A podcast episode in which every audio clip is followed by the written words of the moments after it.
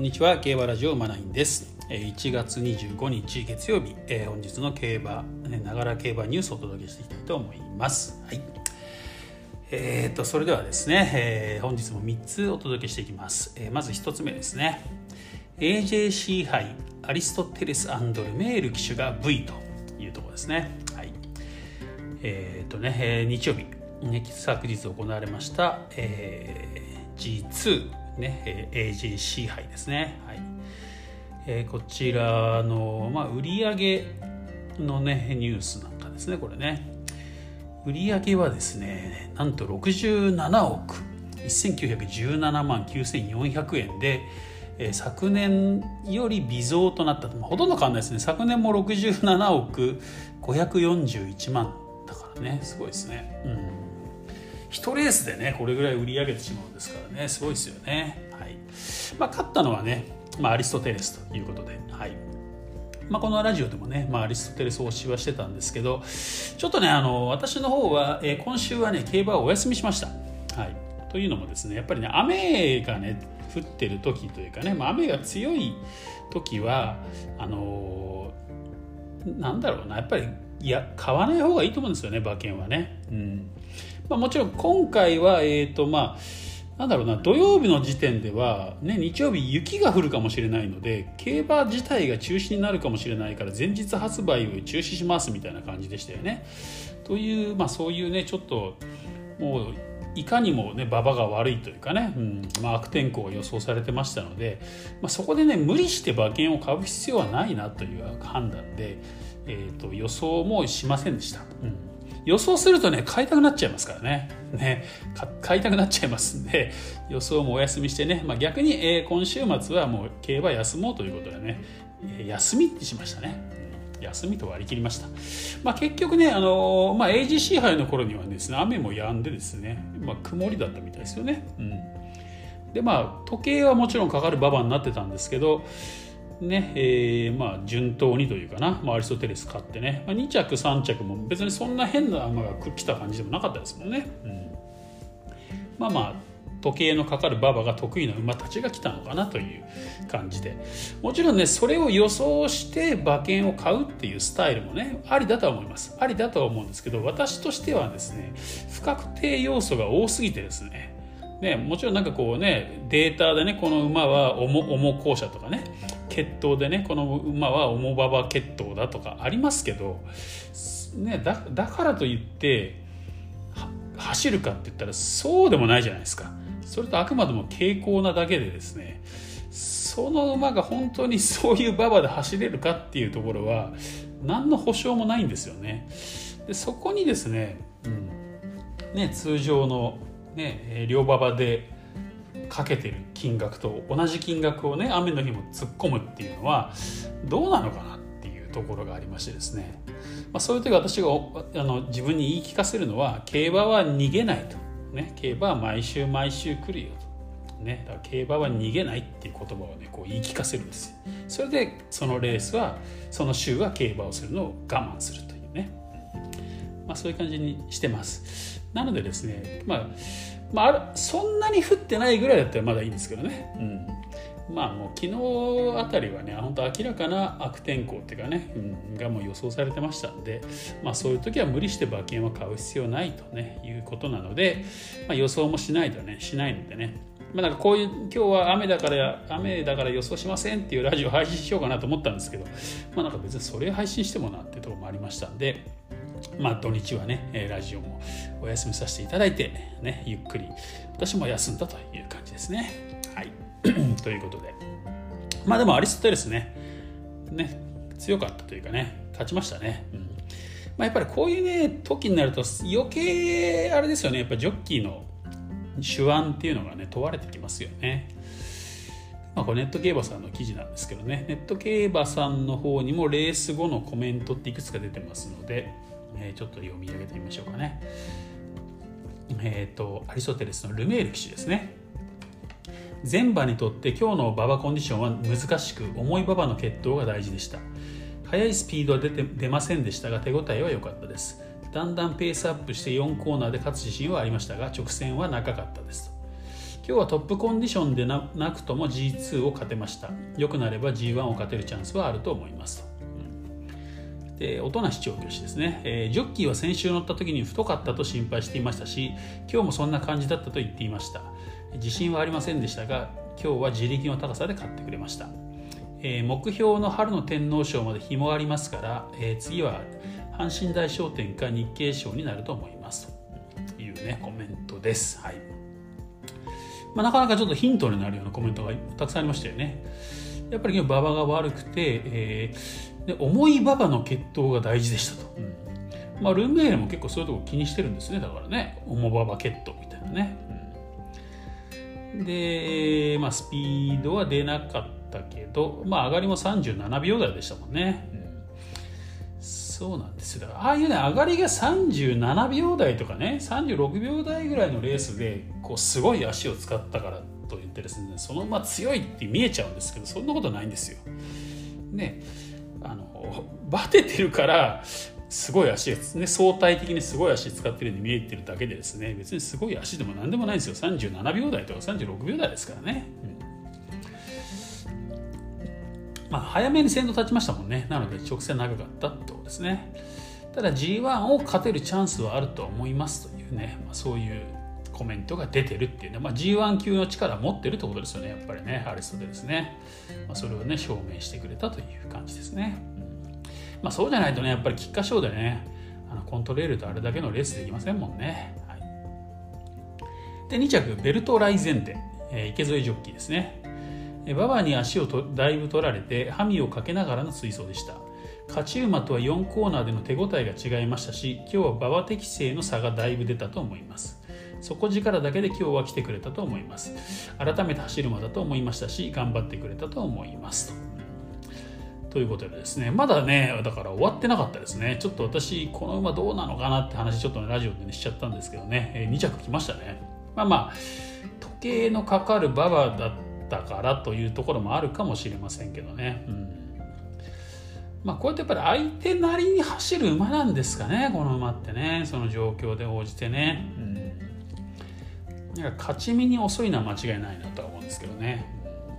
ちょっとやっぱ G2、G3 クラスに出てきた時は、やっぱりちょっと馬券馬券圏内に来る可能性っていうのは十分ある馬なんだなっていうのをね再確認してみてきましたね。うんで3着ラストドラフト三浦康生騎手、え、決してこの馬場がこの馬場が合ってるわけではないのですが一生懸命頑張りました両馬場上ならどうかなと思うような内容でしたしこのメンバー相手にこれだけ走れていますから今後が楽しみですと、馬場がね得意なわけじゃないけど頑張ったってことですねラストドラフトね、まあ、このラジオでもねちょっと注目の一途で挙げてましたね、うん、そんな感じ。あ6着ウィン・マリリンのコメントもね芝横山武史騎手ね。思い通りのレースができて大きく負けていませんしよく頑張っています。ただ距離が少し長いかもしれませんと、うん、距離がちょっと長いんじゃないかっていうね、まあ、コメントが出てますね。はい、まあ、そんなところですかね気になるコメントはね。ということでねやっぱちょっとね両馬場で見たかったですけどね、うん、まあなかなかやっぱりこう参考外になってしまいますよねこういう馬場でのレースってね。はい。まあ、ちょっとまだアリストテレスね、えー、まあこれからもうもう一レース挟んで天皇賞ってとこですね。では次の記事いきましょう。シルクロードステークス見どころ、モズスーパー、高松宮記念覇者、モズスーパーフレアが始動と。はい。えー、今週末のね、レースですね、えー、予想予定されてます。日曜日ですね、31日日曜日、シルクロードステークス。4歳以上。4歳以上。G3 中京の 1200m ですね、はい。まあ、そこに出走予定ということですね。モズスーパーフレア、うん、えっ、ー、とですね。モズスこれね今週末からですね、え関東の競馬は東京競馬場に移ります。なので中山競馬場は終わり終わりましたね。まあ、長かった中山競馬場は終わって、えー、東京に戻るんですけど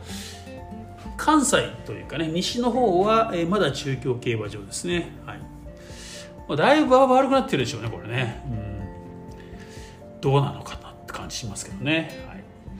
まあ、モズスーパーフレアが始動すると。まあ、高松宮記念っていうのも中京ですから、まあ、同じ条件ってことですよねこれ多分ね。中京 1200m でね、はい、北村雄一ジョッキーが予定をしているということですね。あと出る馬としては、えー、ラウダシオンも予定してるみたいですね。昨年の NHK マイルカップの覇者ですね、うん、マイルチャンピオンシップはね大敗しましたけどね。15着ということでね、まあ、どうなのかっていうところですね、うん、2200m、まあ、スプリンターの可能性もありますもんね、えー、これデムーロジョッキーが予定してます、はい、あとは主だったとこではライトオン Q キーンランあ違う違う。エイティーンガールシバージ星雲構成ですね、うん。まあ、ここら辺の名前が上がっておりますね、まあ、登録されてる馬ですね、はい、また今週はねこのシルクロードステークスを中心になるかな、うん。まあ、情報をねお届けしていきたいなと思います、はい。まあね、その高松宮記念とね同じ条件になりますからね、まあ、参考レースにはなりますよね十分ね。はい、では、えー、ちょっと長くなってますからね3つ目いきましょう。えー、こちらはネット競馬さんの記事です。えー、ロードトゥナンバーワンっていうねデムーロジョッキーのね、えー、まあ連載みたいなね、まあ、インタビュー記事なんですけどね。ユーザーからの質問、えー、サートルナーリアの話はちょっと長くなりますねと。ちょっとサートルナーリアについてはね質問が来てそれについて、えーまあ、引退ねしましたけどね。引退に答えたと。ミルコ語るサートルナーリアは化け物と、はい。まあね、引退して守護馬入りが決まりましたけどもね、うん、ちょっとサートルナーリアは守護馬として面白いんじゃないかなってちょっと私今思ってるんですよね、うん。まあ、そういうとこもあってこの記事注目して取り上げてみました、はい。えーサートルナーリアについてはちょっと長くなりますとね何しろ大好きなリオンディーズの弟ですからねというところでね、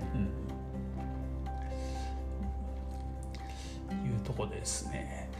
そう。まあもともとシーザリオが好きみたいですね。シーザリオが好きで一度乗ってみたいと思ってたからその子供たちにね乗れるのはすごく嬉しかったと、うん、いうとこですね。はいリオンディーズが好きなんだな。何度も何度も言ってるけど今まで乗った馬で一番のイケメンだったと言ってますね。はい。でその2年後に、えー、弟のねサートルナーリアに乗れることになっただけで本当に嬉しかったと、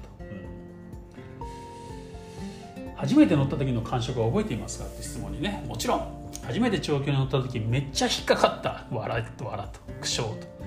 リオンディーズもかかる馬だったけどなんとなく我慢できたようなところがあって初めて乗った印象としてはサートルナーリアの方が半端なかったわらと、うん、でもいざ競馬に行ったら思ったより上手に走ってくれましたと。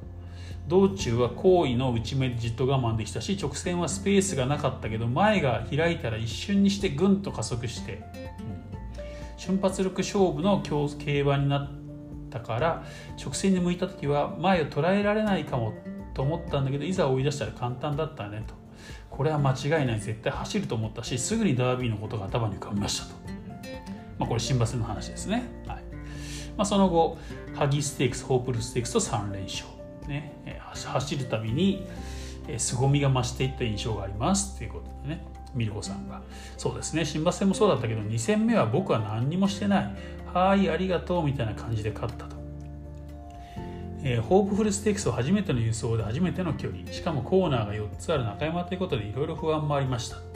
でもそこまでの2戦で馬の力は十分伝わってきていたから僕は負けないと思っていたと、えー、記者、えー、直線は狭いところをこじ開けるように抜けてきましたねと。ミルコ、えー、ものすごく厳しい競争になりました。皐月賞とかダービーとか先のことを考えたらやっぱりあそこで競馬を教えたかった。だから控えてうちで我慢させたんだけどその分直線は難しい競馬になってしまって。えそれでも最後はあの足だからねと、うん、当時記者当時サートルナーリーを化け物と表現されていました。ミルコ。うん化け物だと思った。無知も使っていなかったし G1 なのに最後までものすごく余裕があったから。いっぱいいい馬に乗せてもらってきたけどもらってきたけどどこを使っても負けないこれ以上強い馬はいないとずっと思ってましたと。僕の中ではドゥラメンテにも負けないぐらいすごい馬だったと。ここちょっと大きなヒントですよね。だから今までミルコがね日本で乗ってきた馬の中でやっぱドゥラメンテとサートゥルナーリアっていうのは別格だったっていうことなんでしょうねこれね、うん、ここはちょっと覚えておきたいポイントですねだからそれぐらいやっぱサートゥルナーリアのポテンシャルって高いんだなっていうところもありますよねまあねその後乗り換わりになってしまってえー、ね。まあルメールに乗り換わっちゃったんですよね。ルメールがまあ、めっちゃ悲しかった。ただクリストクリストフとは仲がいいしクリストフにとって皐月賞は勝ったことがないレースだったからクリストフが勝ったこと自体は僕も嬉しかったです。と、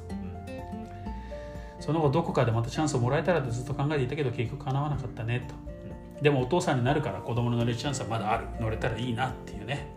まあ、という締めくくりになってます。ねこれサートルナーリアはちょっと期待できますよね守護としてね。ねまあ、エピファネイアとも兄弟になるわけですよねこれね、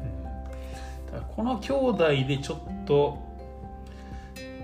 なんだろうな今後のねサートルナーちょっと今検索してますね。今後のリーディング守護場のリーディングを争っていくことになるかもしれませんよね数年後ね。ちょっと面白いなって私は今思ってますねめちゃくちゃね。ねピファネイヤーはねもう十分今成功しかけてますからね、それこそね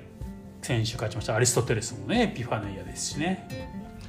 まあ、エピファネイヤはこれから多分リーディングの常,、ね、常連になっていくでしょうという中で、えー、やっぱこのね、うん、サトルナシーザリオの血を持ってるってやっぱ強いんだろうな。結局世界的な守護を見てもですねその母に名品がいるっていうのがやっぱあるんですよね。そしてその母名品のクロスが起きてたりするんですよね、うん、その母のインブリードみたいなねのが起きたりとか。するんでだからこの数年後に多分出てきますよね。だからこういう感じでね、うん、エピファネイヤのねエピファネイアの子供とサートルナーリアの子供がこう掛け合わされてねシーザリオのクロスが発生するとかね。いやそういうことが起きてくるんですよ。うん、なのでですね、まあ、リオンディーズも守護場になってるでしょ。うん、面白いですよね。だからもちろんあとは品系も出てくるでしょうからね。シーザリオのね娘たちってまあロザリンドとかもねそうですもんね。ロザリンドの子供がオーソリティとかね、まあ、そういう感じでねこれから血統表これから数年間というか数十年間、うん、血統表の中にシーザリオっていうね名前は日本の、ね、歴史の中に残っていくだろうなって。そしてシーザリオクロスっていうのが多分数年後もうだもうだいぶ先になると思いますけどね。注目されるようになっていくのではないかなとね今ね密かに思ってます。なのでちょっとサートゥルナーリア3区っていうのはね、まあ、ロードカナリアです。カナロアですしね父はね、うん、だ素晴らしいと思うんですよこれ、うん、そしてサンデーサイレンスは一応持ってはいますね。1234になるとか4かけってことになりますね。ただまあ濃くはないですよね。だからねこれね、うん、母。父の母の父の父って感じですね。まあ、ややこしいですけどね。はい。まあ、ちょっとね、サートルナーリアは、えーね、守護場として非常に期待できる一頭なんじゃないかなと思ってます。うん、私もね、この、まあ、放送するにあたってですね、ちょっとその、さっきのホープフルステークスねちょっとビデオ見返したんですけど確かにねすごい狭いとこをね抜けてきましたね。やっぱああいうところを割って入ってこれる馬っていうのは強いですよね。勝負根性もそうだしやっぱりそのそこを抜けてくる瞬発力がないと抜けてこれませんからねああいうとこってね、うん、しかもほとんど追うところなく抜けてきたっていうところでね。いやポテンシャル感じますよね。しかもやっぱり今ね、えー、早熟傾向というかね仕上がり早の馬っていうのがね重宝されてますからね。ああいうふうにやっぱ3歳重賞をね G1 取ってるっていうのはすごく価値あるっていうかね守護馬としては評価されるポイントになるかなと思いますよね。はい。ということで、えー、ちょっと今日ね長くなりましたけどね。え以上で終わりたいと思います。えー、本日の競馬ニュースは以上です。また次回お会いしましょう。